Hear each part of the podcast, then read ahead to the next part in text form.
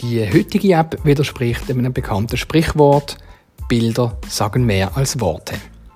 Es geht um Bilder, die wir selber gemacht haben, Bilder, die wir von jemandem zugeschickt bekommen oder im Internet finden, digitale Bilder halt. Und in diesen Bildern sind immer sogenannte EXIF-Daten gespeichert. Das sind Textdaten, die zu dem Bild gehören.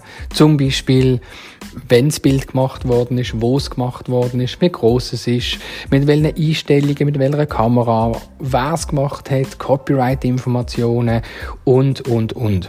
Man könnte in diesen Informationen auch äh, ganz einfache Beschreibungen drin machen oder auch Passwörter speichern und so jemandem geheim übermitteln. Da kann man ganz vieles reinschreiben. Und eine App, die das auslesen kann, ist ViewExif. Erleichtert mir oft den Alltag, weil ich dann testen kann, ist das Bild jetzt für das, was ich brauche, wirklich lizenzrechtlich freigeben, kann meine eigenen Bilder so kennzeichnen und finde sie so wieder oder kann belegen, das ist mein Bild gewesen. Es ist nicht die sicherste Sache, man kann das natürlich relativ einfach auch überschreiben und umschreiben, aber es bietet schon einmal eine Option. ViewExif, eine App, die mir oft den Alltag erleichtert.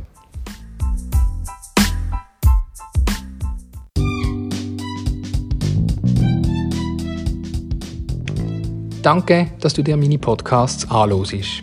Mein Name ist Pascal Steck. Informationen und Links für Social Medias und Handy und Co. findest du auf www.pascalsteck.ch.